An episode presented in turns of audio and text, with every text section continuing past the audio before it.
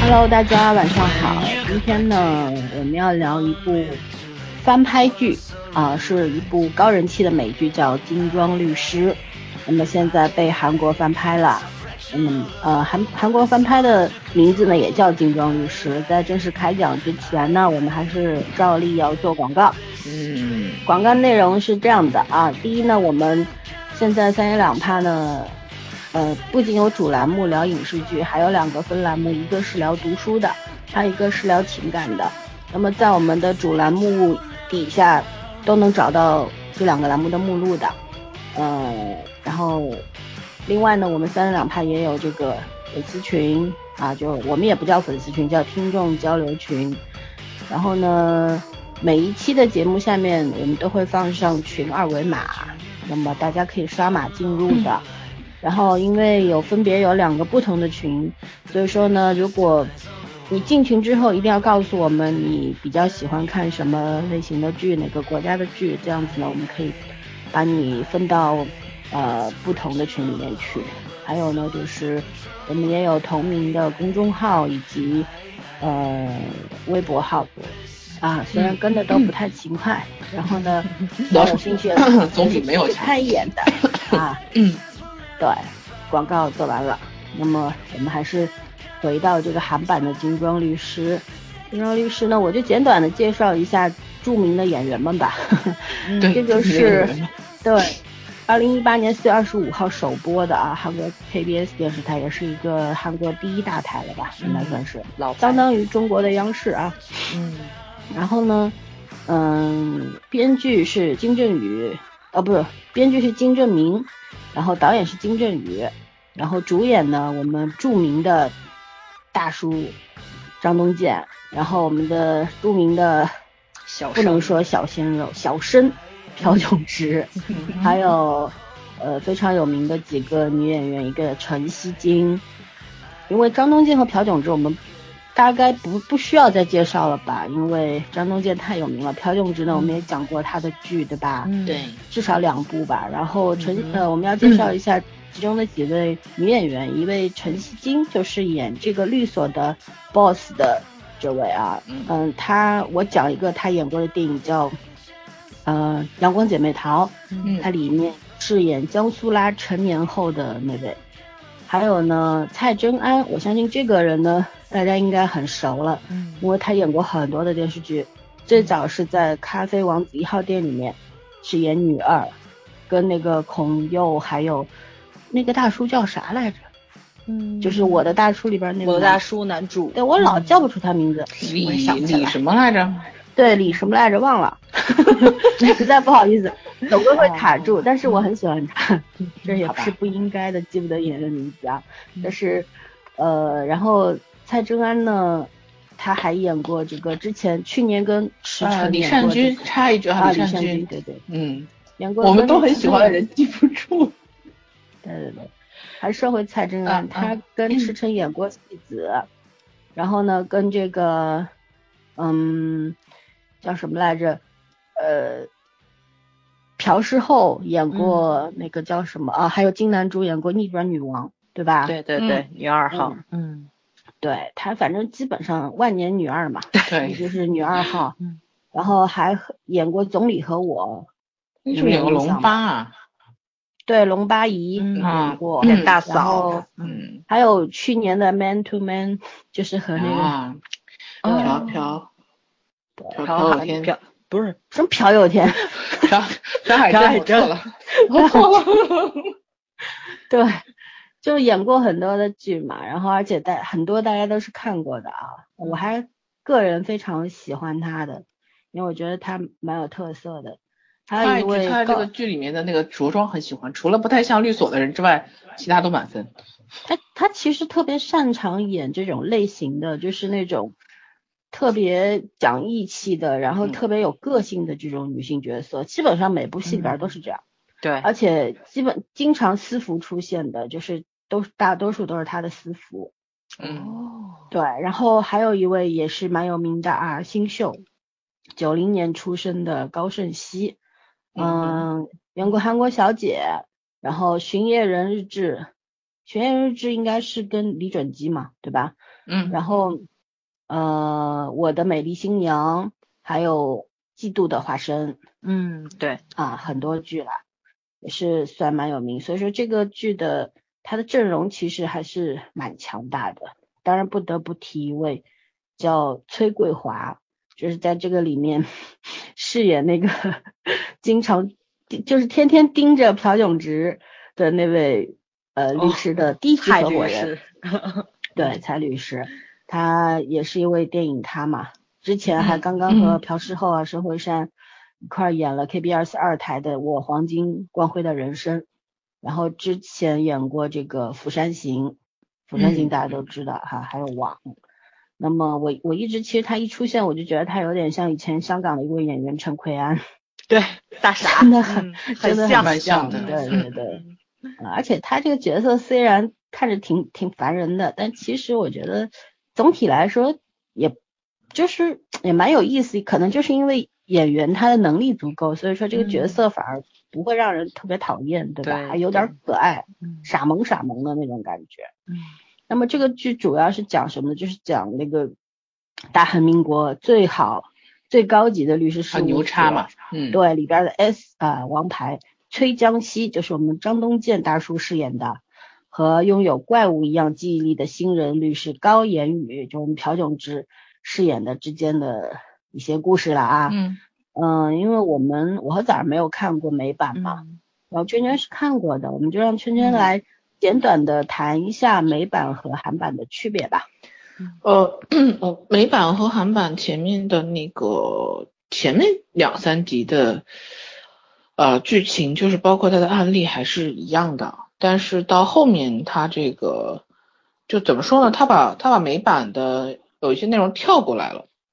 就它没有完全遵照美版的那个那个节奏嗯去拍，很聪呃，明，但是人设上面，嗯，对，他是比较聪明，因为，嗯，我说实话，这个剧如果按照改编剧本的程度，嗯我只能给六十分。嗯嗯，因为他成功的规避了美版的他拍不出来的东西，但即便如此，美版这个剧在前三季的时候是，因为美版它这个是 USA 是个小的有线有线电视网拍的，但是它收视和口碑是非常好的。到后面就不说了，后面就开始扯了。就前三季美版口碑是很好的，嗯得益于整个剧本演员，所以我在看韩版的时候，可能只有我是不满意的，就是，嗯，人设如果你单看这个剧本没问题，OK，七十以上是肯定的。可是如果嫁接在我看过美版的基础上，我会扣他一点分，因为，嗯，有些东西专业程度是有下降的，但是聪明在他用了韩剧的一些原则，就是把韩国人擅长的部分，呃，延展开了，而且他选这个，呃，金装律师的这个这个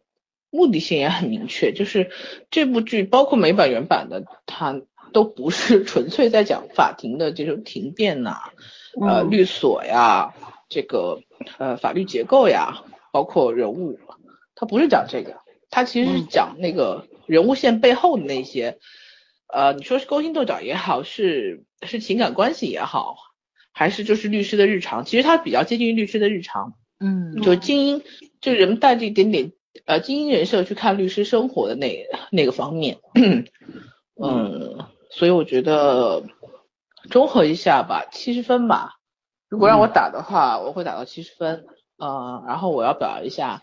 这个剧，朴炯植真的演的不错，嗯，嗯然后张东健我就不说了，因为嗯也不错，只能说只能说不错，然后跟好没有任何关系。因嗯为美版里面那个男主，就赵光健这个同角色男主，是我啊、美剧排前三的男主，我最喜欢的，所以 他真的演不过， 有对比就有伤害了，是对吧？，伤害很严重。 这可以理解。嗯，那然后其实我我觉得，如果你喜欢韩剧这个《金装律师》的话，我建议你看一下美版啊、不用看，完美版现在第八季还没马上就要出了，然后完全故事线已经抛掉了，但是前面几集还挺有趣的，就是它的角度不太一样，而且它是在温哥华拍摄的。它虽然讲的是嗯纽约的故事，但它整个都是在温哥华拍摄的啊。对，还有一个八卦哦就是，温哥华多伦多好像对是，对对，嗯，就是在嗯在加拿大拍摄的。对对，然后还有一点就是，他现在出了王菲，嗯，嗯啊，哈利王子的王妃就是这个剧里的算是女三号吧，嗯哦女，二也行，女三也行啊。那对大概但就是这个情况。嗯，这个剧按照韩版的话，高胜熙这个角色算算女主吧，应该。对，我其看实原剧里面就是蔡珍安的那个角色比较嗯重要，嗯，秘书红秘书，对，嗯嗯，对他算是呃，就是崔江熙那个角色的特助嘛，他还不嗯算是秘书，他算特助，就比秘书等级要高一点。嗯，嗯，嗯所以他和这个高胜熙的角色，其实，在原剧里你也很难区分，呃，谁是更主要一点，谁是更次要一点，因为因为那个剧就是双男主剧嘛，本身是双男主剧的话，女主是根据男主的出场时间去配的。嗯，嗯嗯，好的， ，OK，嗯哦大概就这个情况吧。大概的就讲过啊，对了。，再插一句话，就是崔奎华，就是演那个蔡蔡根植的那个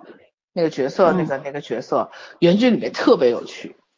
嗯那个角色是原剧里面特别有趣的角色，嗯，所以这个角色要能演好，嗯真的是得益于原剧剧本还不错。当然，这个演员演的就是崔国华演的是很好的，但是原剧嗯这个角色也很有趣，啊，就很就很神奇，你知道？有那有的人就想出风头，但你没有那个争风头的能力的时候，就在老板面前争宠，特别可笑，你知道？嗯，就是律所的高级小丑嘛，对吧？对，但是他有他不可替代的部分，嗯对，就其实我在微博上也看到一种说法，说为什么这个律师好像没什么用，在韩版里边也没打过什么官司啊，也没怎么样，还整天在人家背后搞小动作，但为什么老板就不把他开了呢？或者怎么样呢？其实只有一种解释，他当然是有他的价值的，不知嗯道是因为这个剧本上面忽略了他呢，还是说之后他会显现他的价值？反正我对现在也没法去判断。对，但是以目前八集的那个量来说呢，我觉得他的戏份也不算少吧，不少但不是少不基少本上都集中在比较小人的那一方面，对吧？还有嗯他承担了这个剧里边搞笑的部分，对嗯，所以说还是有欠缺的吧。对于看过美版的人来说，可能这它就是是一个缺憾。对，嗯我一直觉得这剧最大问题在于戏剧张力，在于每个角色之间的那种，既是斗争的，又是扶持的，就是既相互拆台又相互依靠，就嗯这种职场的关系的张力差一点。其实美版很擅长，美美剧嗯就很擅长这部分。你比方说我们嗯上一集聊的这个奥古奥之古之哦战，哦战，对对吧？它嗯基本上也是这种类型的结构。对，其实职场上就是这么回事儿嘛，尔虞嗯我诈，但是又惺惺相惜，因为律所跟其他职场还是有区别的。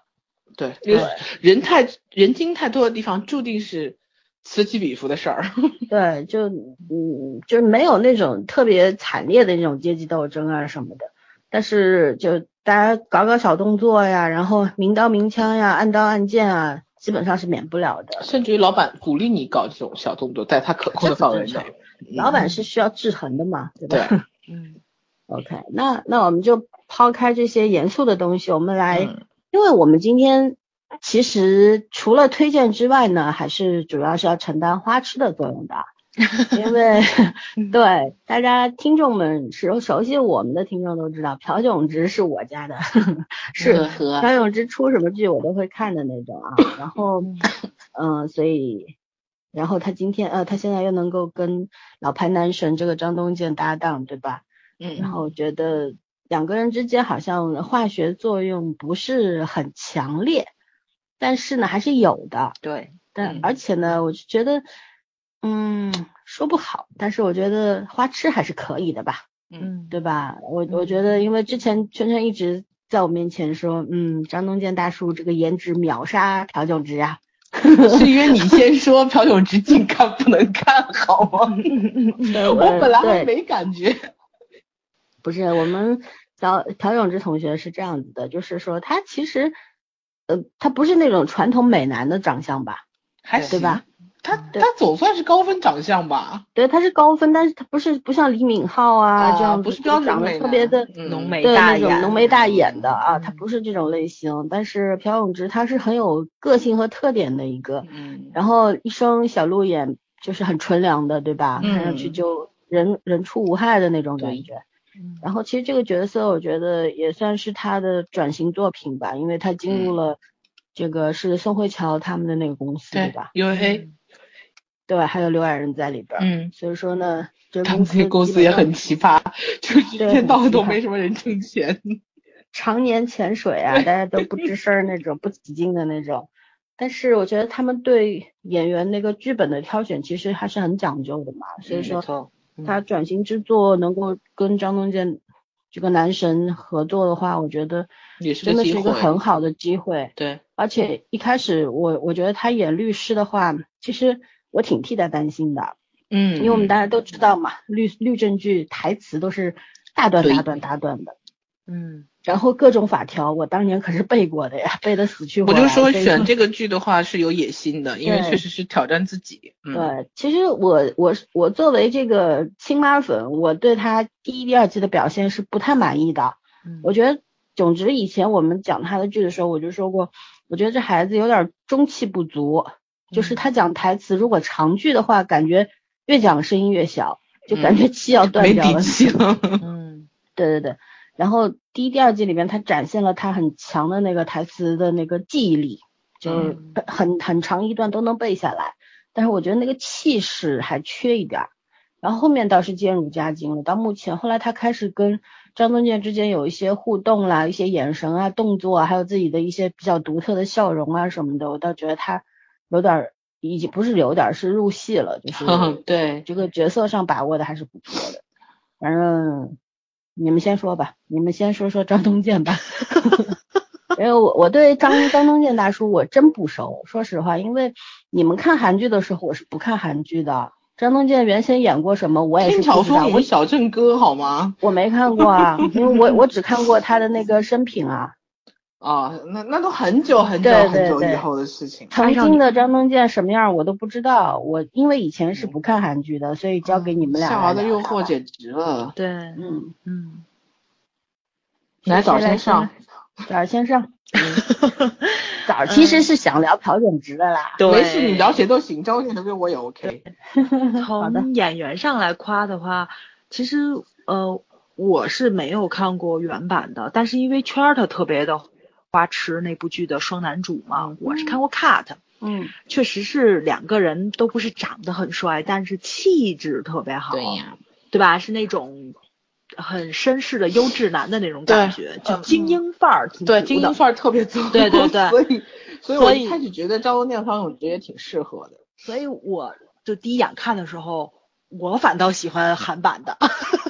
我我觉得对律师这个行业还是需要精英范儿的。呃是是是，嗯，因为本朴来炯就是嗯精英嘛，朴炯植的那个蜕变你能看出来，刚开始穿的是什么，然后他刚刚进社的时候穿的是什么西装，到他现在穿的是什么，他是一步一步精致起来。我觉得就这部戏里面的这叫什么来着？就是那个服装高一言语，啊，不是不是不是，我是说他们这个那个服化道应该给满分啊啊，对对，对，嗯。嗯，然后那个老森不说那个秘书所有都是私服嘛，我真的特别想夸那个书，我觉得衣品特别好。对啊，所以我对说吧他衣品对除了不适合在律所之外，其他都 OK 啊。也不是都是，是大多数时候他会穿私服，就是他在很多戏里边都是私服。嗯，就不他自但己控制的蛮好。我真觉得他这衣服在律律所里穿没有问题，嗯，不行的因，为不行的。啊话话是这么说，但是他在这里面给我的感觉，他就是一个秘书，秘书是可以穿的比较，嗯，嗯，不行我的，特助我也不自行己的认为嘛，我自己认为嗯嘛，你你你对这种是不能进对律所。你知道我当年吐槽那个，呃，徐静蕾有一个杜拉拉之后有个什么，她她演了一个投资人还是演了律嗯师，七分袖的黑西装，九不可以分裤穿，不可以穿，绝对嗯不可以，好是吗？，就是这个怎么说呢？就是呃，可能是客户进来了之后，你所有眼睛可视范围内的所有人，在他的眼里其实都是那个对他服务的人，你一定要穿的对很专业。对，这这个我嗯明白。但是我觉得他在他这部戏里面，可能比较高级的这种。呃，比较直接的客户，他应该是比较熟悉的，因为他这已经是高级合伙人了，他的上司，所以在我的既定认知里面，就他穿成这样并不出，并不出大圈儿，对，嗯，反正在所律以 所里面还好，也也只能这样说。如果你作为特助这种这种咱俩揪了这点没没用的嗯情节，你跟我争 啥呢？对，我说其的实我也很很出不不了良衣服，但是我就还你们好为什么不问问我这个在律所待过的人呢？ 一定没有人穿你们俩在那我好儿看，好吗？这是啥呢？真。我就是好我请相继信续没有人穿这么好看。 然后，然后怎么说呢？就是我觉得所有角色演的都挺好的，就都超过我的那个既定给的分数了。所以嗯呢，我到目前为止我对这部戏特别满意，因为我看到第多少集？我看到第七集的时候，我好像就跳过来说了，我说比我想象中好看，因为我一直在等它，就是后面有个反转，你知道吗？这嗯不后面得烂尾吗？到第七集怎么还没烂呢？所以我刚才说我说挺 好什么看人的。？因为你们两个人看的过程中都在说嘛，说可能不太那啥，然后网上又一堆人骂，所以我这个就认知就停留在这个不抱什么希望上。但是我看的过程中非常好，我觉得可比那个韩版的呃《傲骨傲骨贤贤妻》妻好看多了。嗯，对，而且好看的不是一两个百分点，呃，而且每个演员之间的化学效应，我觉得也挺足的。对，就是老三不是介绍了三个女主角吗？我觉得那个比较配的那个世熙，就是那个朴永植的那个呃 哥们儿哥们儿的女女朋友，朋友，对对对对对，那个角色我觉得演的很好。嗯，对，那个小那个小姑娘把那种小心机的那个分寸感拿捏的特别好，就是你既不让你觉着就是怎么说呢，就是特别的绿茶婊，就是那种心机心机女那种感觉，但是她那种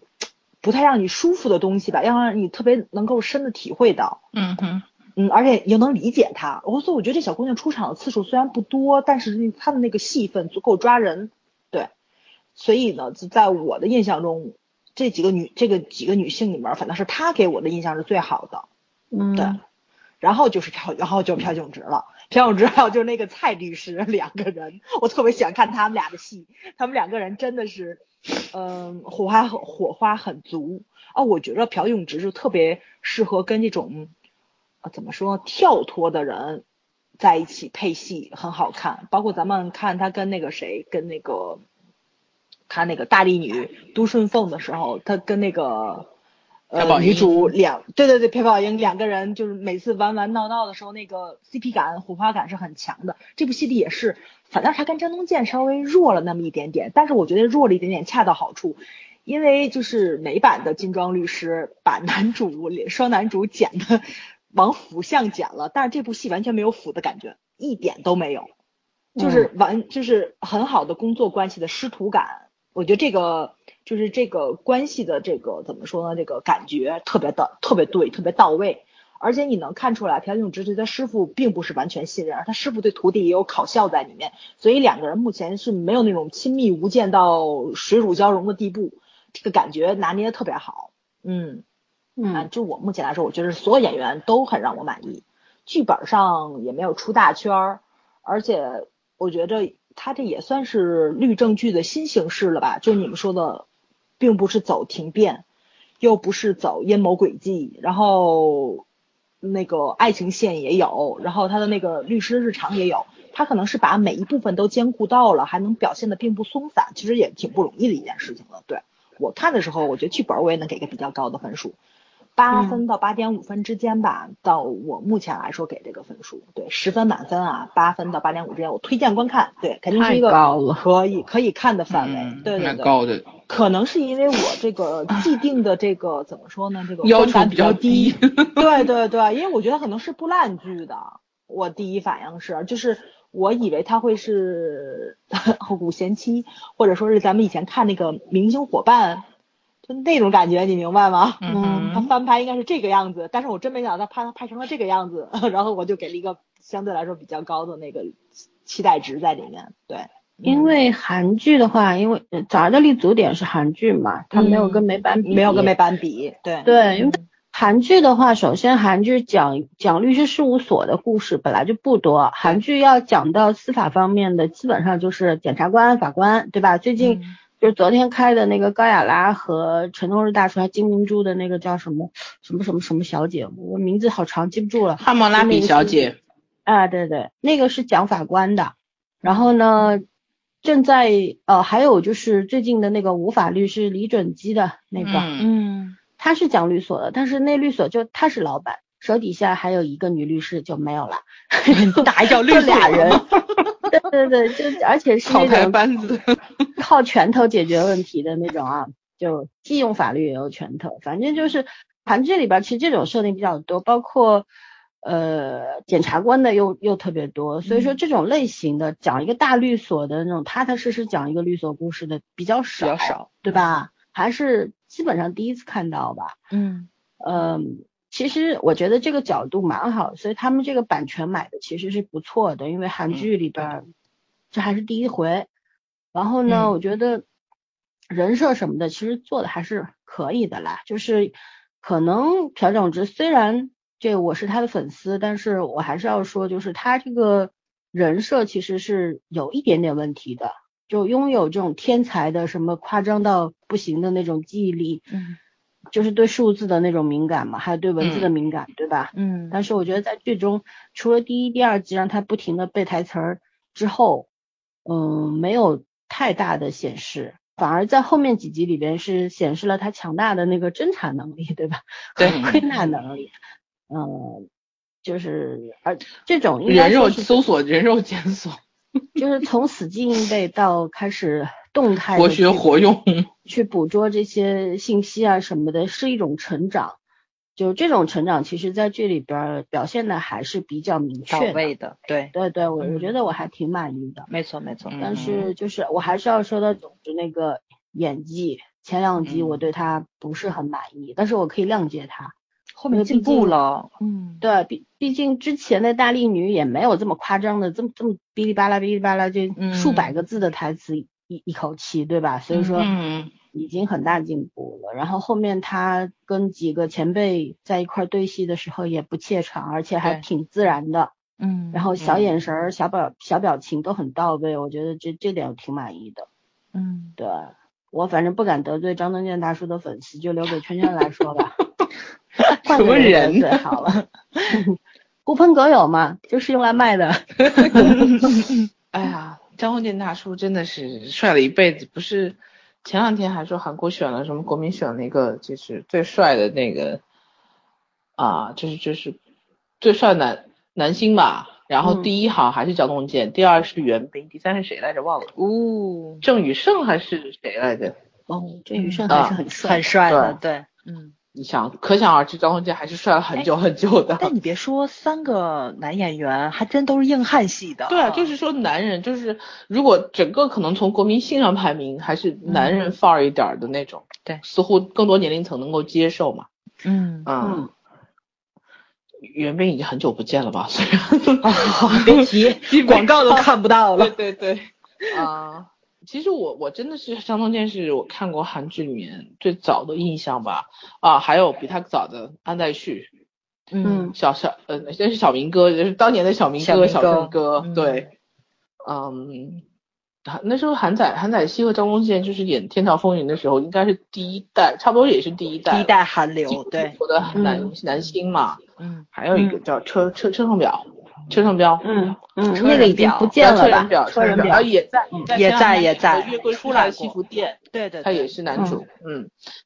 呃，当年那个角色其实我也没有觉得很帅，但是当年那个那个人设真的很帅，就嗯是张张东健当年就是外形很惊艳嘛，因为传统他的长相不是太像韩国传统男性的那种嗯确长实相，不太像。嗯嗯，对，然后包括身材也很欧化，所以在那个年代里就是让人觉得眼前一亮。哦，后来还看了什么？后来是我应该上大学啊，什么时候看的、夏娃的诱惑夏娃的诱惑，对啊，尹女士当时风靡少女心啊，哦，啊绅士一下就变成绅又士温柔绅士，范儿了，嗯而且又深情又坚定，哪怕现在的那种男主，三天两句就被骗了，好吗这？才叫真正的总裁，我跟你 对说，啊对吧？嗯，但是我很不喜欢他当时的造型，银有一朵挑染银发，但是现在觉得很时髦， 但看着很显老。因为张健的那个长相不是很显年轻的长相，嗯嗯嗯，但是其实包括后来他不转转型去，就是他火了之后，那叫什么？算韩流四大天王吧，嗯嗯就是他不算算鼻祖类的了。那个，但是但是到后来转型去拍电影，我就看比较少，因为我看韩影确实比较少。嗯然后最近最近就是生平了，啊、嗯啊、还有他是拍跟拍过一个兄弟，好、像拍他和那个什么拍个电影，就这几个我还有点印象的。但是说实话，我连话讲，我都没有觉得张卫健演技很好过，他只是不对烂而已。嗯，就他演戏永远，我都觉得他一直这么多年一直在天上飘着，就是当时很自然也很自我，嗯，但是好像跟角色融合的就不够，就一直不够。不有管那有个游对离手，感，嗯，对，不管那个对手就是怎么说呢，他还是有演技的，你不能说没演技，但是有的时候你会觉得他在跟自己演戏，然后有的时候你会觉得他在拍硬照，嗯， 就是人家有这个资格，但是但是确实你要夸他演技多好，我真的没什么感觉。包括生平，我一直在吐槽男女和男女主没有过电，嗯嗯，所以这个剧里面、啊你倒不啊能说，我觉得女主是喜欢他的， 好 吧，谈恋爱要两个人好，我又不是搞暗恋。金荷娜确实是喜欢他的，啊，能对，看金出荷娜来。嗯对他有这种就是羞涩感那种是有的，但是他眼里面真的没什么，就特别纯洁纯洁，你知道吗？略微就是自恋， 纯洁对男，略微是自不是恋。是不是跟那个二硕有点儿异曲同工的感觉？二叔啊和修之我倒觉得还有点电。好吧，反正反正不好说，这个东西不太好说。但是我觉得张卫健这么多年，让我觉得他跟男人配戏都更合适，因为他跟女人配戏就不过电，你知道吗？但是我，嗯但是我真觉得《夏娃的诱惑》跟《天桥风云》，它是跟女主有对变的。反而早期可能还好，就后来嗯对被演员就就是找不到了，因为早期他演技虽然不好，但是那会儿起码还是自然的。嗯，现在对对后来对就有点找不到自己也找不到路子了，感觉。嗯，但是但是你说他没演技吧，我也不承认，他还有一点的。到包括这个剧里面，我一开始看片花、看映照，我都担心的是朴炯植，但是我后来发现这个剧的问题不是朴炯植，就是这个朴炯植他他的那个状态，我一开始跟我跟森森吐槽过，我说前面他没有那个精英感，我是受美剧那个影响嘛，美剧那个男主就有一种高智商那种那种男生，虽然他出身很很怎么说很底层，然后经历也很也很、嗯比较蛮离谱的，说实话，就那种比较不太好，但是他那个身上有那种就是精英人士，就是那种聪明特别聪明的高智商人士，瞬间就那种疏能离感和。学出来那感觉，呃，吧？对对对，嗯但得是装的他很好。是没有走这条路线的，他就聪是明，我觉得他特别聪明这一点。对，嗯然后他第一个规避了这一点，然后另外一个，呃，就是他反而把那种底层人物，因为你毕竟是从一个真的是从底层社会爬出来的，你也没有什么，呃，在这个成长环境也没有多好，然后你说你特别适应这种高端律所，我觉得也不会，他这个里面展现了很多时候他是有内心自卑感的，对嗯，我觉得这一点他展现的很好，彷徨他在情感上演的特别对好，对，嗯，对，就是他有一些愤怒彷徨是在美剧里面没有的。嗯，但是就是美美剧擅长也不是这个风格嘛，所以嗯我反而觉得小熊这人很聪明，但是张光健就是始终没变化，端着。没有张力，就他们俩的对手戏让我看着没有张力，累，张东健就是没有表情也没有变化，然后嗯语速也没有变化，就是语没调有也没没有有变化，没有跟男就是没有双男主的感觉，你知道我对，啊就没有双男主感觉，就好像是两条两条并行线，嗯，就各在演各自的，但是他们俩之间是没关系的。所以才嗯能把这个蔡律师突出出来。蔡律师在里面真实在是太抢眼了，这没有办法。 因为这个很蔡律师那个律师嗯讲解是因为什么？我说原为什么我说这个剧我只能打到及格分？他占嗯了一一个原因就是，他是一个核心人物，他要拉开所有的人的关系和这个人物故故事线，嗯但是他跟任何人都没有这个感觉。没而有办法，啊原剧独独角戏他在里面原是。剧里嗯面男主跟任何人都能拉出这种感觉来，而且嗯包括跟现、就包括双男主之间的这种，他们俩其实不是单纯的师徒关系，就是嗯我觉得是、是这个男主在在就是说，首先他觉得这个另外一个就是说年轻的这个叫高言宇是叫什么？高言宇就是这个角色高言宇嗯在美剧里面他是很聪明的，就肯定他因为他很优秀嘛，他他喜欢聪明人。就他当时选那些人是选了一堆废物，说白了，他看不上那些什么哈佛的毕业生啊、耶鲁的毕业生啊，所以这个人进来的时候，他觉得这个人很聪明。然后另外一个就是他他就是说白了，他对他有点利用心理的，嗯，两个人不是一师呃不算师徒关系，是一敌一友的。嗯嗯对，对。然但是后我觉得这里演出来了，我觉着呃对，这是韩版的嗯特点吧？对韩把它版演是出来了，嗯韩版的感情戏太多了，而且韩版的这个崔律师的作用太小了。你知道美版里面那个那个演崔律师的角色，我还想不起来名字了。他的他的张力的存在感是在两个男主之间营造了另外一种氛围，包括在老板的那个位置上。蔡律师吧，对，就是他他在美剧里面美版里面是很有存在感的，很很有存在必要性的。就老板为什么不开除他，是因为有原因。他首先对内培训他很有一套，管理培训他很厉害，这些事情是就是也所谓崔律师这个角色是不愿意去做的。嗯，然后另外一个他在金融案上很厉害，就他在搞一些人际关系上是你所不能达到的。嗯，这才是老板留你的目的，是制衡制衡是第二，就是在一个很强大的老板面前，制衡是第二要素。嗯嗯，但是这个点韩剧没有弄出来，韩剧只只注重了关系这块儿，所以我觉得就是让我觉得很很不舒服的是双男主这条线完全没有密密就是说密合起来，而这个很大的问题真的是在张东健身上，就他过于把自己独立化了。他把这个嗯，角色独立化了，作为了全剧唯一的核心，而不是而没有把他那个呃他的那个磁性给表达出来，就是他跟所有人物的之间的这种联系，嗯，嗯，这个是我不太满意的地方。然后我反而觉得朴炯植很有进步，其他角色我都 OK，包括他他老板，就是这个女老板，嗯，也都 OK，就都符合韩剧的人设，包括韩剧表现的内容，它的长项，就是这个剧整个还是聪明的，嗯，他没有去死抠美剧的每条线，包括我觉得导演的，呃，我我觉得应该有跟导演调教也有关系，就是去重视哪些方面，然后去嗯轻化甚至带过哪些方面，嗯，就是改出了韩国自己的那种特色嘛，对对吧？歌曲不唱是就照是搬的，要不不然算就照不搬伦不类对。嗯但是精英感上真的，嗯，算了，美版比较牛。这个这个是短时期内很多大大部分都超不过的。嗯，对，就是其实豆瓣上，呃包括微博上有很多人讲这个韩版的这个精英版有点造作嘛，有点嗯装。确实，呃，我觉得这个律所的话，就是它整个格局啊怎么样啊，因为它人物其实应该会涉及很多嘛。对，然后，但是它，而且你说这个剧虽然是有男女主的，但是我觉得很多时间都是群戏，对吧？对但是它没有突出其他的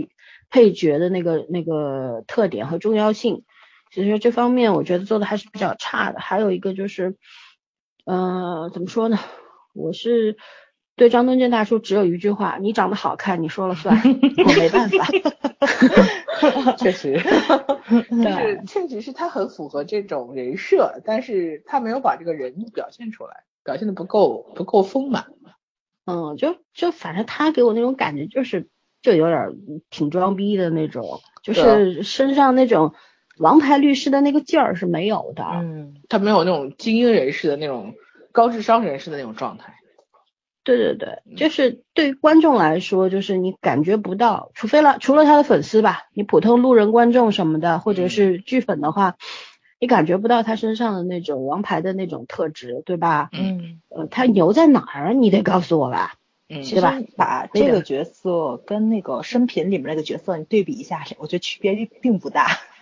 差不多，就差不多，嗯没什么变化。对，建筑师跟律师的那种感觉也是差不多的。嗯，那、演的东西、演的方式都是一样的，嗯，是吧？嗯，啊，就是仗着好看，没办法。嗯人家这么大年纪还这么好看，那你有什么办法呢？这对倒吧是。嗯嗯嗯然后就是小囧的话，反正我也夸过了。然后我对这个剧其实还有一个比较满意的地方是，觉得它那个外景部分，就是我觉得拍的特别的很有那种欧洲的那种范儿感觉。对对对，我也觉得，嗯，对，尤其是前几集嘛，你看他那个调色，对吧？对真的对有有时候感觉你置身这个欧洲某小镇的那种感对觉。对，他那个嗯教堂，我真的很想知道那个韩国还有这么欧化那个教堂，真的很漂亮。嗯嗯，包括他们原先住的那个地方在河边嘛，嗯然后河边他骑自行车回去啊什么，然后火车经过等等，嗯，反正那一系列的那个画面拍的真的是相当的很漂亮亮，对，而取且景不很错很。嗯呃很大的区别于以往的那些韩剧，我觉得这个对嗯导演还是蛮牛的嘛，至少在拍拍风景方面啊还是很牛的。嗯哼，然后特地给朴永志选了一辆这么奇怪的单自行车，嗯对，呃，对，反正因为朴永植其实很会骑单车的嘛，我们嗯看骑、我们看那个上流社会的时候就知道了，对吧？嗯然后他现在选了一个这种特别呃，其实也是很老克勒的那种自行车嘛，嗯对对对，嗯，欧化，啊嗯对，所以说我觉得还还蛮有意思，所以这个剧的那个服道化确实是可以的。嗯，然后反正这方面我们聊的也差不多了，我们就聊聊这个剧，因为前几集的话，说实话，我觉得就是一般，它谈不上好，也没谈不错上不好，对，嗯就很平淡了。就是进入到七八集之后，就开始好像渐渐的那个锋好看芒了就出来了，对，嗯就每个人都对适应了，前面好像大家都有点儿捏着，都没放开嗯那个，对，它后面前六集其实有点松，就是好像哦一直对在铺、铺线头，然后到七八集的时候，它开始它开始往收上面了嗯走了，也不是收，它就是在不停的把这个这个线头给扩大，比方说涉及到高言宇的那个学历问题，学历造假、嗯身份造假，他就用了那边那个会计事务所的那位常务来跟他嗯做一个对比，对吧？嗯那边是怎么处理问题的？你在当中起到了什么作用？包括到最后那个常务最后跟他说了那句：“如果你现在有什么错的话，应该立刻去纠正，对，而不是让这个错不断的扩大，对吧？”还有就是嗯说，包括就是崔律师和这个次长检察官，就是那位吴次长，啊、前嗯 对那位前辈之间的这些问题，我们也开始渐渐的看到了张东健身上的他的前尘往事和他嗯当下为什么会接受就是高言宇做他助呃做他徒弟的这么一件一个原因，对吧？很多人都不明白，其实观众一开始也不明白到底是为什么呢？你真的只是看上了因为他是个人才吗？嗯你就算再会阅人、再会识人的话，那我觉得你一眼就能够看穿一个人的 能力，那个这个事情其实不太可能的，对嗯吧？那说明他其实都是有原因的。那么这一方面，我觉得呼应的还是挺好的。嗯然后我们要不要来聊聊看？因为我其实对这个次长检察官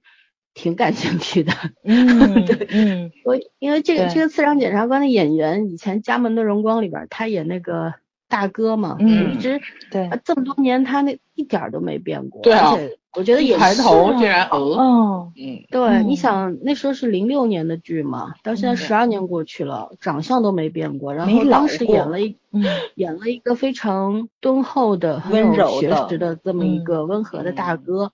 然后这个剧里边儿，他经常演坏人，其实就是对在这对个剧里边儿，嗯他这个角色其实挺有争议性的嘛，嗯因为我一直在想这个剧里边他要讲的那些正义到底是什么。比方说，这个次长总在说大家要做那个挥剑的那个那个斗士，对吧？嗯要要就是随意的挥剑，然后把这些嗯、呃有钱的、没钱的、有地位没地位的，通通这些犯了罪的人通通送进去，甚至于对他跟张东健说的是，呃，就是我们要把所有的这个坏人都抓进去，实现我们的正义，守护司法，守护守护法律，对吧？但实嗯际上后来你看，我们到第八集结束的时候就看到。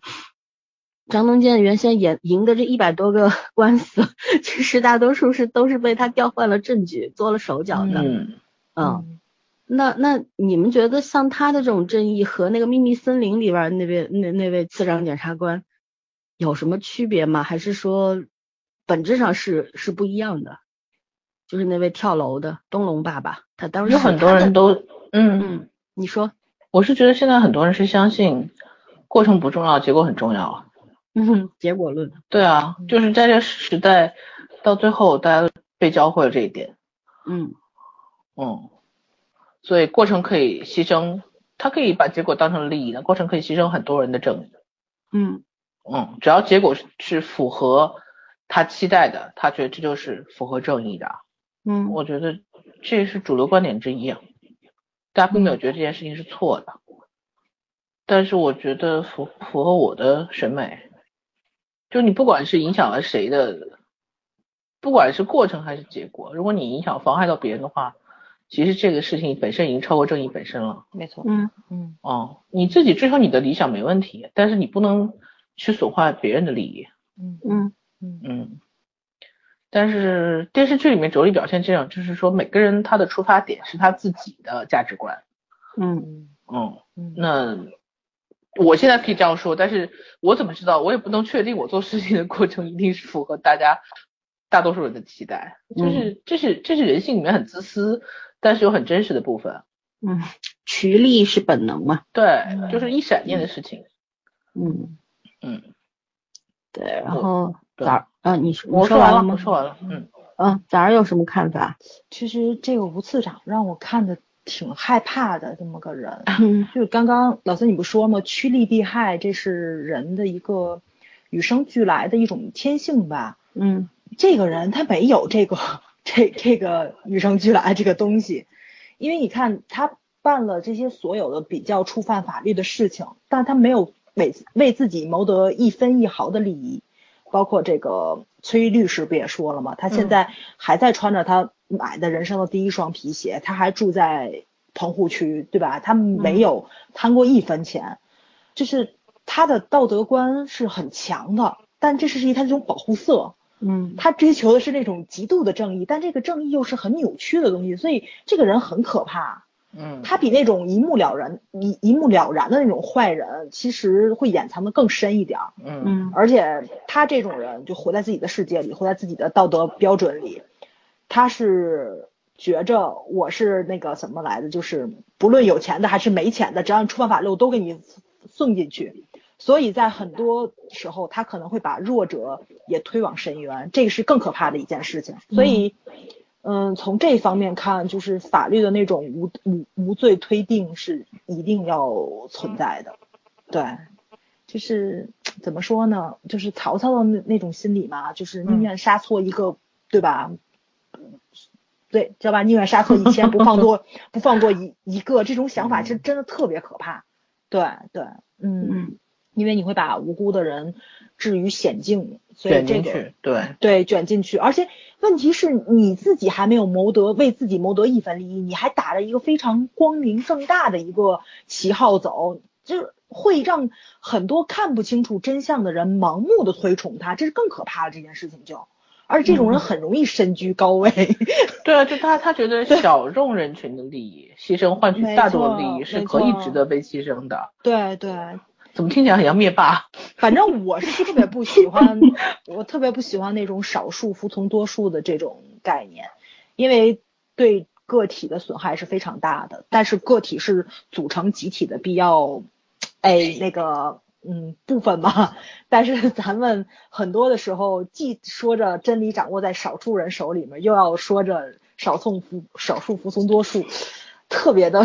我们接受着盲、这个非常矛盾的教育。对对对，思想教育长大的，对对，所以很多时候你要去多多的思考，对自己，反正怎么说呢，就是还是要对真相，嗯，有一个追求吧，对，要对真相有一个追求，然后呃但是虽然很多时候咱看到的是假象，对，嗯，但是他这个吴次长这个人物，我觉得确实是是一个非常出彩儿的人物，因为我看到后面的话，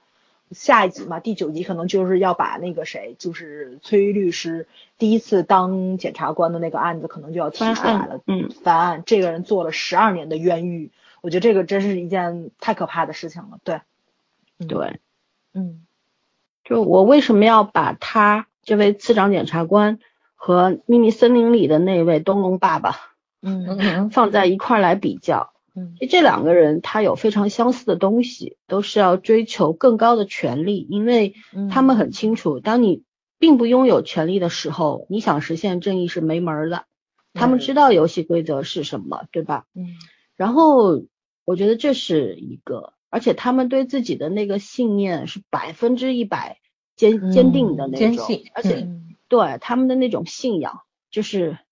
早儿说的那种偏执的嗯到极致的那种所谓呃正义的理想的追求，对吧？嗯嗯就是这种人其实确实是很可怕的。真嗯真说是灭霸，我觉得也没什么太大大区差别。别， 对，对，真 的就是怎么说呢？而他们很不不太明白。我当时记得我们在讲《秘密森林》的时候，我是嗯批判过那位东龙八跳楼的，嗯对我批判过他，但是 被当时有人在底下评论，对吧？还骂了我说嗯说什么人家这是为了牺牲小我啊，什么什么什么，我觉得这个理解上是偏差的。我到今天还是会说这句话：嗯你追求正义、捍卫法律，但是你知法犯法，首先你第一步就错了。对，嗯如果你第一步就走错了，那你你又如何去追求你想要的那个所谓的正义呢？对吧？嗯地基打歪了，楼必然是歪的，不可能是正的。他斜塔， 对啊，好吧，然后就是这两个人其实就是他们有一点弄错了，就是到底作为法官啊，作为检察官啊，到底应该做什么呢？我觉得就是应该用法律守护正义，而不是用权力践踏法律。没错，嗯他们是搞错了这一点。然后这里边比较有意思的一点，因为就是当时崔辩一直不肯去揭发他嘛，当年也是被他给背叛了，对吧？但是一直没有揭发他。其实他有很多原因吧，他到最后只说了一个原因，他说他开始开始害怕当年的那一百多件案子里边。到底他做了多少手脚，而自己是不是真的不知道他做做过手脚，是不是从来没有怀疑过？嗯就是我觉得这这个理由其实写的特别好，就是、嗯对吧？嗯你常胜将军，你你是凭什么赢的？你当年真的从来没想过吗？那你就是傲娇过头了嘛，对吧？嗯当有一天这个事情爆发出来之后，如果还没有反思的话，那崔辩本身就是一个问题很大的人。然后他他这是第一点，还有第二点就是他其实也很清楚这位嗯次长到底是一个什么样的人，他嗯对他到今天为止，我觉得没有尽忠了，但是有怜悯。嗯有那种怜悯，因为毕竟当时也是怎么说呢，也是一一条战线里面的战友吧，嗯对吧？然后我其实蛮感动，他当时两个人吃完那顿饭出来之后，他把那双鞋掉了个个儿给他放好，嗯那个镜头，因为他当时想到了当年他们在一块儿，他当年为什么会接下那杯酒？其实他也是觉得眼前的这个人，这个前辈，可能真的能引领他走向一条正义之路吧。但嗯是后来被背叛之后，这种被伤害其实很一辈子都忘不掉的。对，对。但是其实这种被伤害对他来说未尝不是一件好事。如果没有这一次的话，那下一次出现的问题可能更大。对，没错，对吧？所以所以这里边都这里边原因是很复杂的。如果说这个次长真的是一个大贪官的话，我相信嗯他也没有这么多顾虑了。就嗯正是因为知道他其实他对钱啊什么的，他对钱是没有兴趣的，嗯，但是他追求权。权对跟对名他声追嗯求他自己守护的所谓的那个公理和正义，这个事情有点可怕。对，所以说他的那种矛盾，我我觉得这一部分写的特别好，然后也正需要高言宇这样的嗯毛头论小伙子去捅一刀，对吧？去把这对些东西给扯开。但是后面我觉得，包括到后面这个次长接受特检的那个侦查的时候，他还说那些事儿他都不知道，因为侦办人当时检察官主要的检察官还是崔辩嘛，对吧？嗯崔检当时是。那所有的责任都是崔健的。我觉得这一点也写的符合人性，就是嗯突然把一个对自己坚定不移的理想追求的人，就是他的那个形象给定格住了，嗯，就是。他就是这么一个人，就是如果他不这么做的话，他这个时候产生良心的话，反而这个人设就破了，对嗯对吧？嗯他他为了目的不择手段的那个 那个这这条坚定不移的道路一定要走下去，就是这样。嗯对嗯，所以说这两个人，你说我当时在看这一段的时候，我就在想，司长对崔辩，他算是欺骗和利用吗？我觉得利用肯定是有的，对吧？因为他也需要这么一个人来当他的帮手，但是我觉得算欺骗吗？我觉得他自欺欺人更多一点。对，嗯他的心态上就是这样的，他不不是认真的就要去骗他干嘛？嗯，他他很像武侠小说里边那个任我行， 那 个真的，还我好当不时是一真个帮群，你知道吗？不是真的有点那种任我行的那嗯种感觉，就是那种，他如果放在古代那种没有什么司法呀，没有这种，只是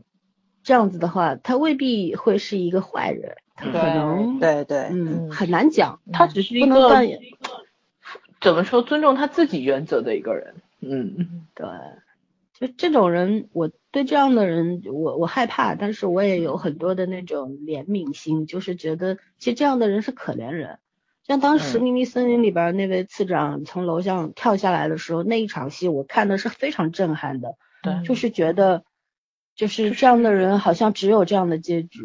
他虽才然能不够是什么正，到就是者那什种么感觉好人，但是他算是有原则的人，在这个时代，嗯，嗯，就会这样的人物会让人开始反思嘛，就觉得他们有对没有存在的合理性和价值，对吧？嗯而对且嗯你思反思之后，你去得到的答案，而且会随着时间的变化而变化。你此时觉得他可能还有一些作用，但是过一阵儿可能就觉得这样的人该死。那是随着你自己对这个社会的那种认知，嗯对认知，还有对自己内心的那种那种认知造成的吧，我觉得。嗯，然后我一直觉得嘴上整天挂着正义两个字的人，其实挺需要提防。这也是我老师跟我说的。如果你哪天你在职场上碰到一个整天说正义、正义、正义的人，你一定要警惕他。 嗯，对，对，嗯，我我觉得这句话值得大家深思吧，就、就嗯不展开说了吧。对，嗯嗯，那我们再聊聊律师吧，因为毕竟这是一个真的头一回讲了一个大律所律师们的生活和工作的这么一个场景的故事。 嗯，然后你们觉得，因为我们也看过不少的关于律师的电视剧嘛，咱不说美剧、英剧，只说韩剧，挺多的了，对吧？但有些就专门这么综合性的讲的是第一次，但是曾经有过很多的讲律师的故事。那你们在你们眼中，就是纯粹作为一个普通人和一个观众，你觉得律师他到底是一个什么样的职业？他在司法环节里面到底有什么意义和价值吗？你们认为？感觉在英美法系里面很重要，嗯，那不在在但是在在咱们这儿也很重要， 虽然没什么用。并没有， 就重点就是这一句，嗯嗯，怎么说呢？这真的是一个不太，不能太知道好歹的职业吧，因为我觉得这个行业是特别有悖于，因为我们原来讨论过有几个职业，大概是需要一点点就是社社会道德规范的嘛。嗯，但是我觉得律师这个行业经常职业道德和人类本性是相违背的，没错，嗯嗯就是你你你怎么能尊重你的职业道德？你还是从你的人人类的社会整体道德观去出发。我觉得，哦，我应该不会，我应该很羡慕这个行业能 hold 住这个行业的人，但我应该不喜欢这个行业。嗯 嗯 嗯就不管是我我我真的觉得这行需要强大的理智和能力，因为你经常面对的事情可能是你你你你脱你离作为一个以人上个的人。嗯对，是不能接受的事情。但是，那你作为代理、委托代理人或者什么的，那你又要去为他的利益去服务。你收了钱办事嘛，对吧？嗯嗯拿人钱财与人消灾，这是没什么可以讲的。嗯。嗯，咱们看的比较多的，像这种司法体系的，还是对刑警类的会比较多一点。就是我觉得警察也是特别考验人类极限的一种职业，但是他很多时候是面对坏人，但是你警要察那控个制是住有一个标准的大众的一个，一对个起码道警德察他是公权力的一部对分，但没是律错师他不是。他不嗯。是、就对是。他是个职业， 但是到律师这里的时候，就是很多时候你是要拿掉自己的价值观，嗯你要给有罪跟无罪的人都有一个机会在法庭上说出自己怎么说呢，对自己有利的话， 对吧？不能说这个话是真相，因为很多时候律师我觉得需要把真相去做一下加工的，嗯，而且律师是跟所有人在斗智斗勇，跟同行、跟同事、跟对法官，甚至跟你的代理、委托人，他因为很多时候委托人是不跟你讲真话的。嗯嗯，就是他很多时候怎么说呢，是一种语言的艺术吧。但是我觉得就是呃还是英美法系啊，跟咱这没关系啊。对它是一种语言的艺术，你要通过语言去控制法官的情绪，然后陪审团的情绪，以达到你自己这一方胜诉的一个。因为很多时候咱看的剧不都是这个样子的吗？ 对，反正美剧大部分都这样子，因为它的没错法法律体系是这样子。对，所以就是老外这么喜欢开律师的这个玩笑话说律师都下地狱了，是有一定原因在，因为他并不只要为好人去辩护，对你这你你这个职业生涯多多少少你都会要为一些有罪的人去辩护，嗯，不是说把这个人打到无罪了，这个有时候会很难哈、但是你要尽量把他的刑期压缩。就这种这种事情，其实来说是对被害人是一种伤害，这个得承认，对吧？其实而且有时候也是对社会的一种伤害，因为这个人他缩短刑期的话，他上了社会是还会再犯的。很多时候，嗯、不都有一句话吗？就是这个人本来他只是小偷小摸，他进了回监狱就开始大奸大恶了。嗯就是你很在里面学，我的什么声音？就是你倒在水倒水，倒水啊、你在监狱里面反倒学会了更多的罪恶，更多的犯罪手段，更多的这种怎么说呢？就是跟律师、跟法官斗智斗勇的一些个秘诀。嗯，所以你这个特别没有办法去说律师这个职业它到底是好的还是坏的，它就是一个灰色职业，或不能这么说，它就是一个它就是一份职业而已。对，你就要讲究自己的职业道德，除了自己的职业道德，所有东西你都要抛除掉，什么都不要有，个人情绪、情感、你的三观都不能带入到你的工作中去。律师确实就是在怎么说，拿着舆论的一个呃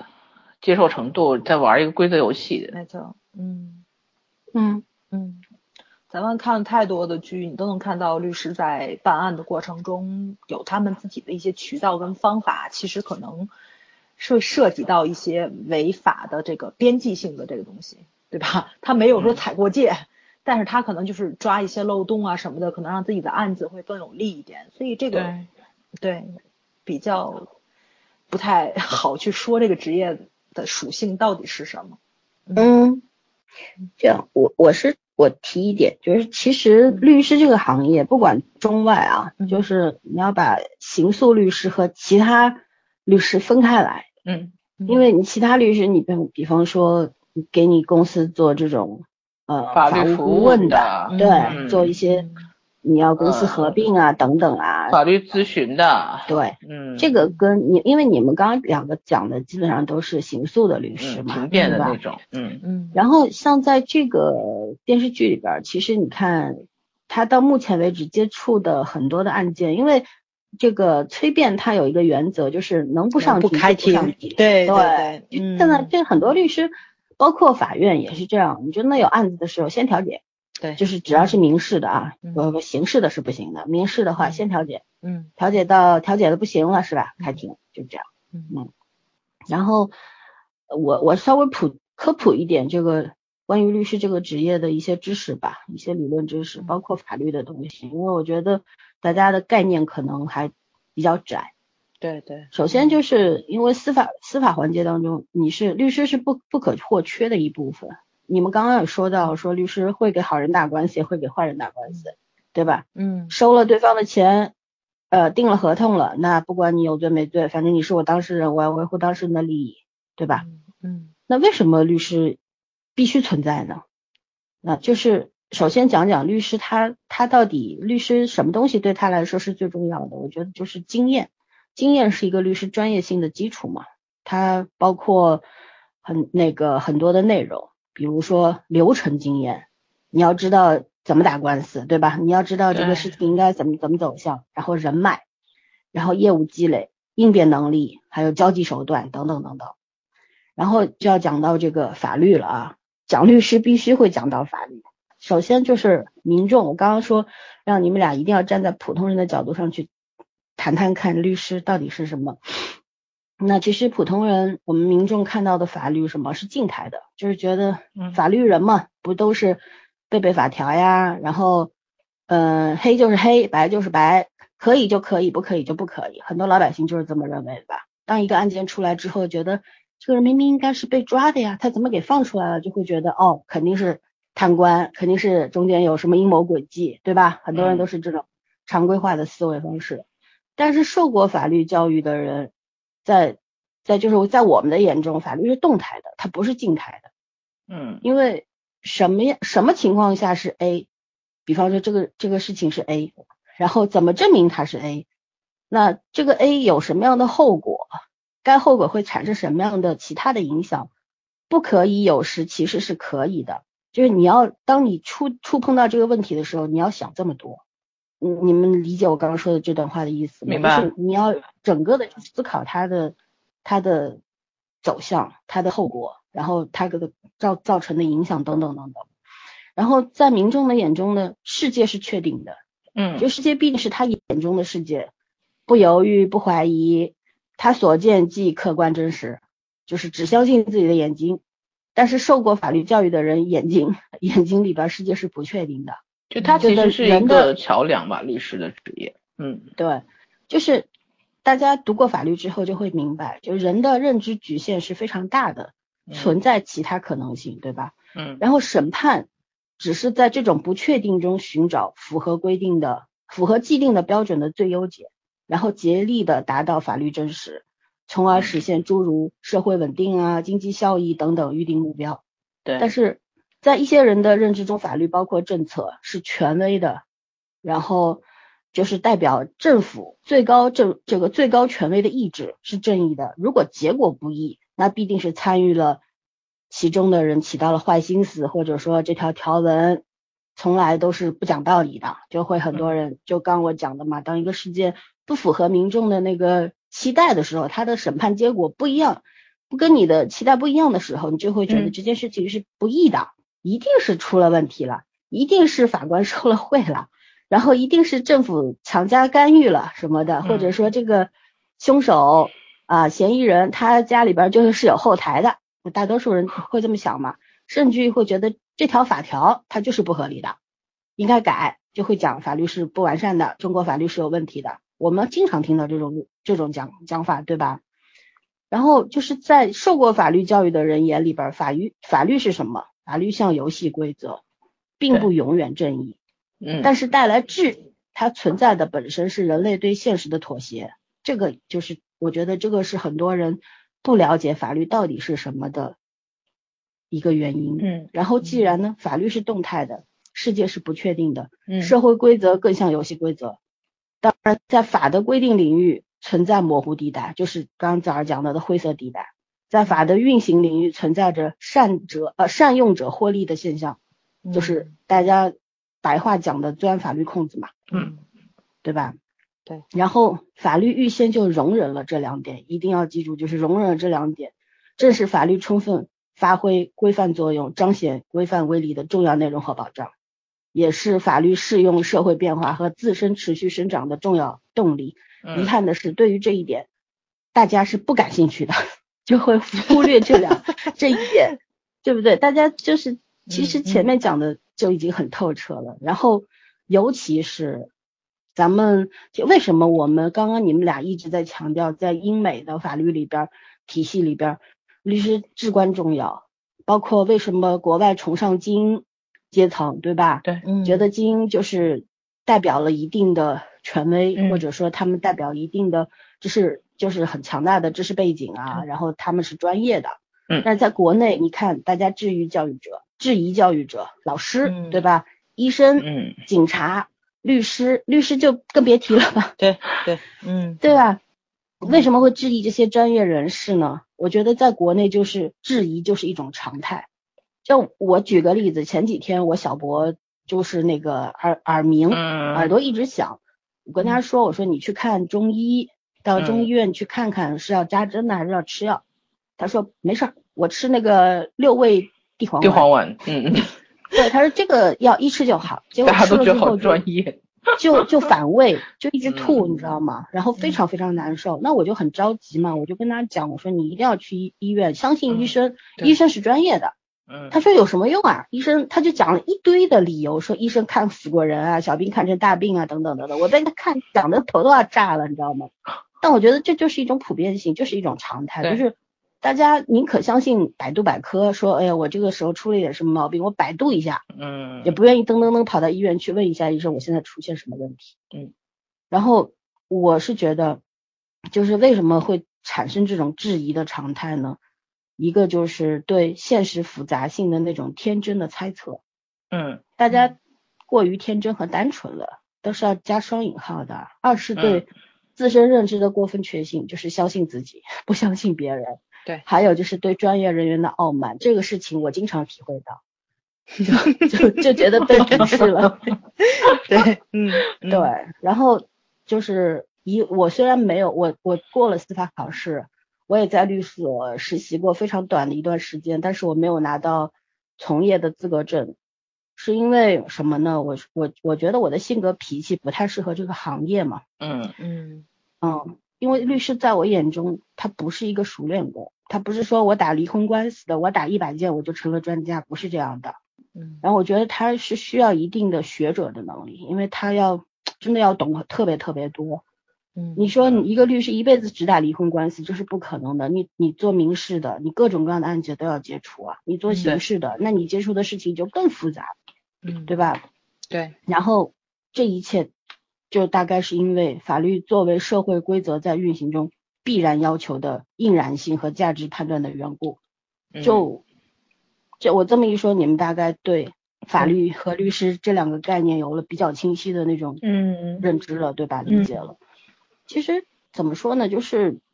我觉得这个剧里边，它虽然一直在强调，包括每一集的小标题，每一集都在讲啊正义什么什么出欠的嗯出鞘的剑啊，什么什么的啊。 但但我觉得其实他们在这方面他的讲解，就是你对律师这个行业、对法律的那个解读，其实是不到位的。其实，在美剧里边是做的非常好的。对，你就嗯像《傲骨之战》里边，虽然他也没有很少很少会上庭打官司，基本上也是解先先调解嘛，调解成就成商量嗯个价钱结束了，对吧？嗯就这样。但是，但是他们有没有？他们是尽全力在展现这个法律到底是一个什么样的规则，然后再解释律师到底是怎么样的一个职业。但在韩版里边，包括以之前看《傲骨贤妻》，我们也是没，我是没看到那种、嗯那种对对这两个对嗯概念的解读是没有的。对，然后在这个剧里边也没有，嗯就是他他的那种地铁，呃，他当时嗯那个电流声对吗？对对，嗯没事。啊，他当时那个高言宇，就是呃，发现了那个什么会计事务所呃搞那种什么皮包公司啊，什么乱七八糟的，对吧？然后我觉得他在做的是什么？做的是一件嗯会计正义做的的事情。他他做的是一件正义的事情，但是他做的不是一个符合法律人士对包括专是业的就事是一个情嗯准律师的专业的事情，嗯就是这一点，其实你不能作为一个这个案件当中的一个主要的意义在讲，嗯而是要作为一个，比方说你突突出案件本身，然后再去这个作为一个旁支来讲的话，那你的整个剧的那个基调就不一样了。嗯但是在这个这个剧里边，这点是让我很遗憾的。我一直觉得韩国人拍这种法律司法的剧，感情用事的比较多一点。没错，就是很任性嘛，就是嗯，不管什么样东西都是，我不跟你谈专业，我跟你谈感情。感情，对 对对，嗯对这一点，我其实虽然我喜欢看律政剧，但是对韩国的律政剧我有点儿，就这么这么几年看韩剧看下来，我觉得觉得拍的最好的还真的是《秘密森林》，他在律呃就是在这一方面的解读是比较到位的。对，但是其他的话那就没法说了。包括像最近那个《无法律师》，你们俩还没看嘛？但我觉得这个剧是有的聊的，就你们有空也嗯可以看起来。嗯无法律师他也是基本上，他也很聪明的一点就是，他去规避掉了一个法律的这么一个角度，嗯基本上讲的是什么呢？讲的是斗争，权利，其呃，就是普通人和权利的那个斗争，就是执掌权力这些人的斗争。嗯然后怎么样去剖开一个事件的黑暗面等等，然后怎么样把一个圣母拉下马、拉下神坛，基本上讲的就是这么一个故事。他整天就是在讲我们要用法律作为武器，甚至说律师是追求真相的职业。嗯我觉得也对，也不对，反正就这就韩韩剧现在存在的一个概念模糊的这么一个问题。嗯，当然，在国剧方面就更模糊了。更模糊了，啊对对，国剧对就没有打算拍，所以就不讨论了。嗯，嗯，对，哎这个所以说职业上的东西没有办法跟美剧比，没有办法，它是每一个环节里面的的人物，就只讲他自己的本职工作，就讲的很到位。就刚刚老三说那调查员嘛，嗯我真觉得他这部剧里面好多调查员的工作都特专业，你知道吗？，对，就是那个，就是刚刚吐槽小囧的那个工作嘛，他那个真的是必须要专业的会计才能来查出来的。就是，呃，美美国去年吧，去年拍了那个是大本本阿弗莱克拍了一部电影叫那个《会计刺客》，他那个就开篇特别长，二十多分钟吧，去讲专业的会计是怎么去查账的，查假账。嗯，他那真的是非常非常非常非常繁琐的一件事情，不是说你这么容易就能发现他那个一百多家的那个空头公司，你几天就查出来，这我太可怕了，这这都不是一个人干的，这应该是一整个会计事务所，可能熬一个月儿通宵查出来的事儿，你这几个晚上自己就查出来了，这太可怕了， 简直是挺玄幻的，确实是，嗯，哎，没有办法说，嗯，大概是智商限制了我的想象力。 对对啊，对，推一下，嗯，那部电影挺好看的，对，《会计刺客》，嗯，他是把那个比较专业的会计跟杀手联系到一起去了哦。那个人白白天是会计，晚上是杀手，挺有意思的。这行业不错，对思维对缜密啊。对，嗯，挺好看的。哎，确实是这个职业上面来来说的话，没法跟美剧比。所以我觉得你那个印象分儿往下打，这个是 正确的一件事情。对，但对，因部为戏这个已片经子相印象当分不太错了高了，我只能说我的嗯印象分嗯太高了，所以这个片子其实起码我还是给了他及格的，你 知道对吗？对对，但是我来说还是拍的很不错了，还是对，比想象中好，比想多少城市比中想象中好好。对我想象中，我以为只能看映照和片花的。没错。主而且是咱们可能习惯了美剧的那种高效性，它可对能非常快速吧，就这个就是场景转换跟语速，然后每一个镜头可能都要有很多信息在里面。但是韩剧来说，就对观众比较友好，你不用这四十多分钟，它这是六十分钟剧嘛，六十分钟你就高速，精神特别紧张，特别怕漏掉某一句台词，漏掉某一个人脸上的表情，然后某某就是群戏的时候，互相几个人的对视，这种他们人物关系比比较复杂嘛，对吧？嗯，但是看这个就比较轻松，你看嗯这个就比较轻松，你他可能一个镜头里就交代一件事情，交代清楚了就完了，而且也不复杂。对我觉得比美剧要友好。嗯嗯，他对观众友好，但是在科普这件事情上是不合格的嘛。对，所都以这个很剧差。呢，其实太友好了。其实这就个是这就是好看而已，就是说可以可以觉得你看看帅哥美女，嗯然后看看这个肤浅的斗争，对，然后就可以了。嗯对，飘就粉丝上的话，他对粉丝挺友好的。粉丝上的话，你大没家可以错嗯去欣赏大小帅哥的这些帅呀、身材呀，然后那个所谓专业性啊，等等等等啊，各取所需吧嗯嗯嗯，其实就是。嗯啊，嗯其实你们有没有发现，如果真的一正儿八经去讲法律和律师这两个概念的时候，其实特别枯燥。对我自己都讲的法挺没条劲就的。本身就很枯燥。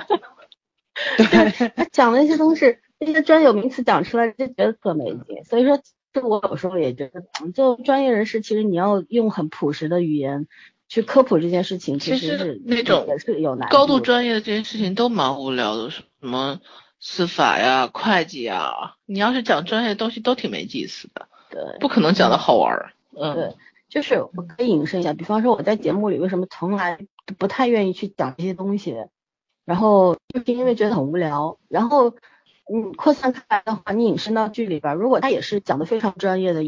然后呃舍弃掉其他的部分的话，舍弃掉韩国人最擅长的这个情感啊，然后嗯事件。呃，冲击啊，然后这个戏剧张力啊，等等啊，这些东西都舍弃掉的话，你会觉得你在看特别没意思的一部剧，你可能会觉得我在看半纪录片嘛？难道是？对对吧？嗯嗯，所以说这个这个权衡其实很难。嗯然后韩剧的话，它是呃去取了自己比较擅长的那擅个长部分，然后嗯舍弃掉了不太擅长那部分。毕竟因为像美剧的话，它有很多那种专业的顾问，我们不止一次讲讲过。对美剧的编剧团队里边，它是必须要有一到两位的专业人士作为那个参考的。嗯对吧？他会对他们的台词啊，很多的这个设计专业性方面的东西提出这个严格的要求。对但是在韩剧里边儿，我估计不太会有。让我觉得比较很贴近这个，嗯、这种特殊群体的，就是之前的卢锡金编剧的《Life》，因为他确实去派出所待了两个月，嗯，然后有切身体会的嘛，而且而且再加上卢锡金本来就是一个天才型的编剧，那就没没话讲了。然后像这个剧里边，我觉得第一改编难度其实原创有时候要比改编来的容易，对就对于很多作者来说，这是必须要说的。我们也看过卢锡金改过那个那个宋慧乔那个跟赵寅成那个片子叫啥来着？啊，那年那冬年天嗯风风在在吹吹，啊，对，鬼一样的惨剧剧。情对，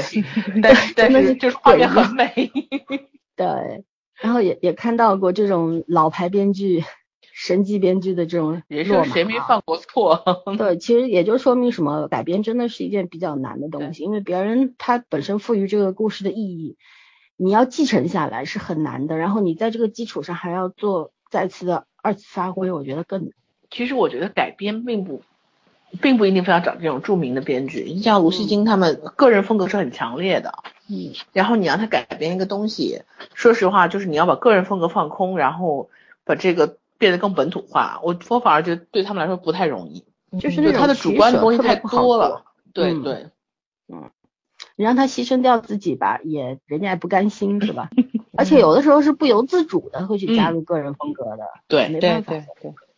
对，所以说我觉得就是以改编这个基调来说呢，能改成这个现在这个韩版这个样子呢，我觉得，哎，反正全程给及格分儿，我也可以给个及格分儿，我觉得问题不大。我给他然比后较呢高的，对，嗯，对，然后就是大家随便看看，我觉得这个剧是好看的，嗯我也觉得挺好看嗯的，我只要不去追追究里边那些它比较呃不靠谱的部瞎的分，我觉得嗯对，还是好看的。嗯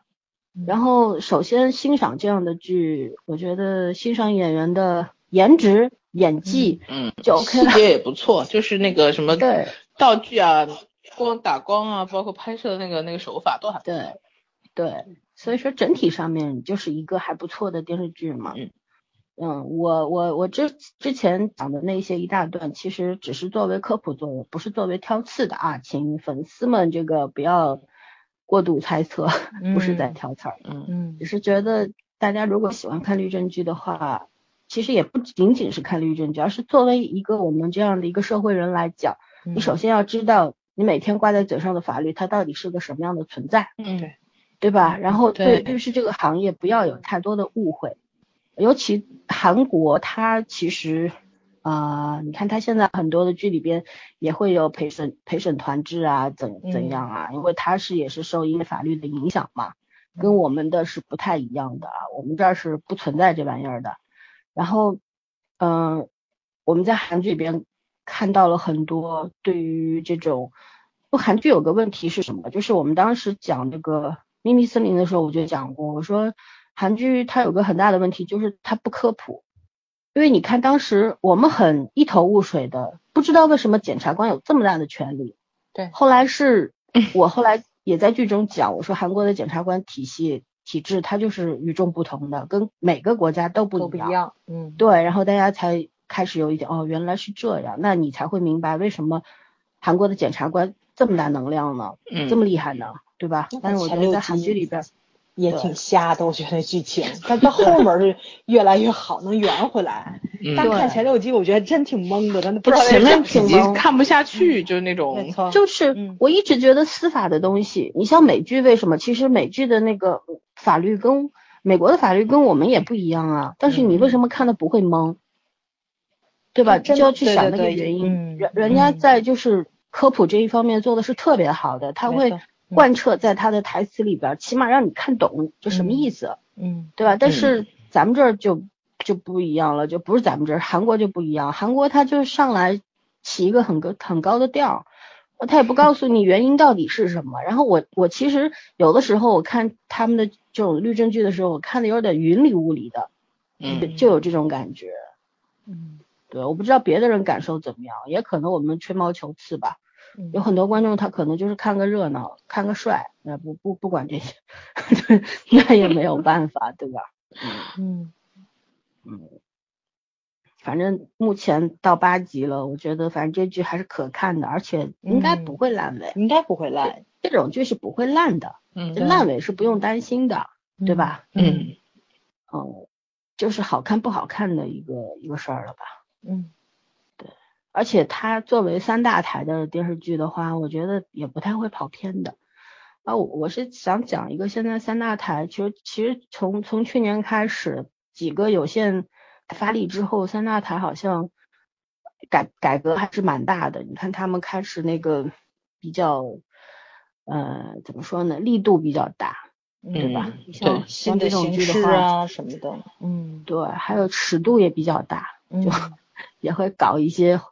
黄暴的东西进去啊什么的。嗯嗯，嗯，吸引观众嘛，没有办法，是是件好事儿吧？观嗯众可以挑选的种类就多了嘛，对选对择性就大了嘛。嗯嗯但我还是作为韩韩剧的这个忠实粉丝，我还是觉得，可以推荐一下下。嗯嗯，韩国这方面还是要还是要注意的，就是你去做专业的职业剧的话，还是一定要把职业和专业这两件事情放在首位，这是最重要的。对，嗯，你可以找帅的不得了的帅哥来演，但是不能只让观众注意他们的脸和腿，而是要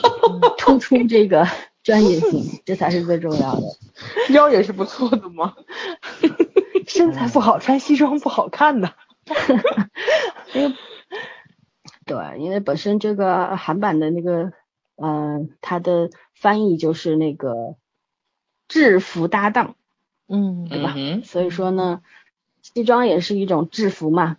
对于女性来说也是一种致命的诱惑嘛，对吧？嗯对，但除了这个之外，就是对于我们这些挑剔的观众，能否让我们看到一些更加精致的部分，更加核心的东西？我觉得这算是我们对韩剧的一个期待吧。嗯哼，嗯，那那咱还有什么要补充的吗？关于这个剧？真没有了，没了，已然后经说完了，哦了。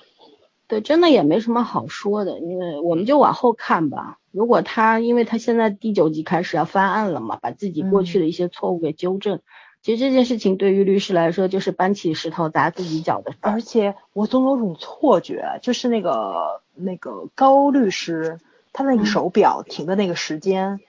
呃他说他父父亲跟母亲出车祸了嘛，我总觉得他爸爸妈妈那个那么好也是一个案子。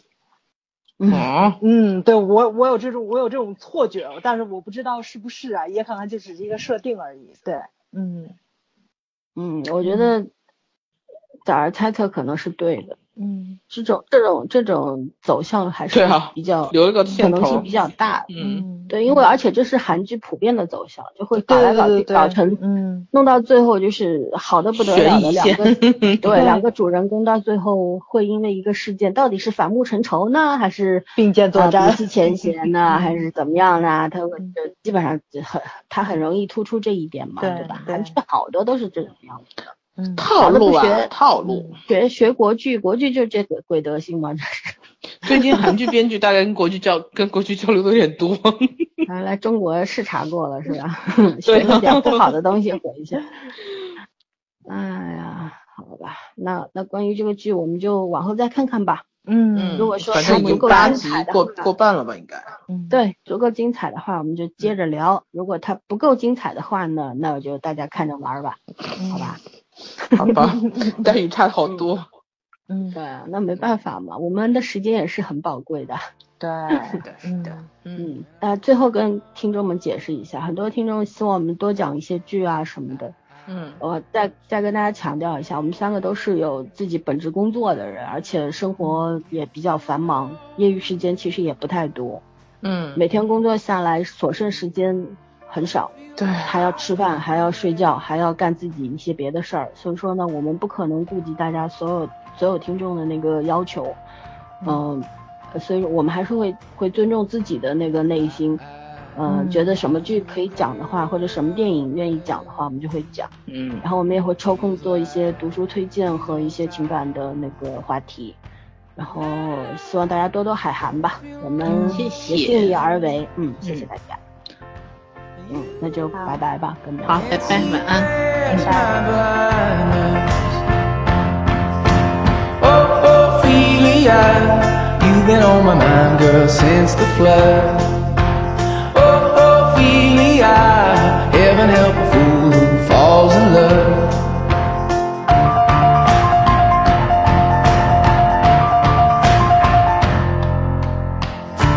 I, I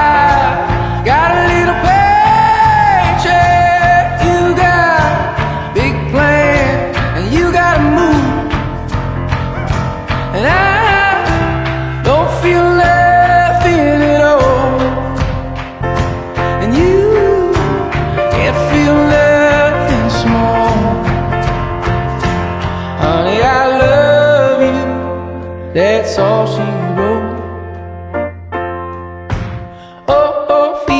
Oh,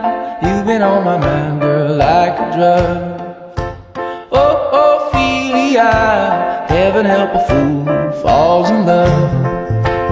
Oh, Ophelia, you've been on my mind, girl, since the flood.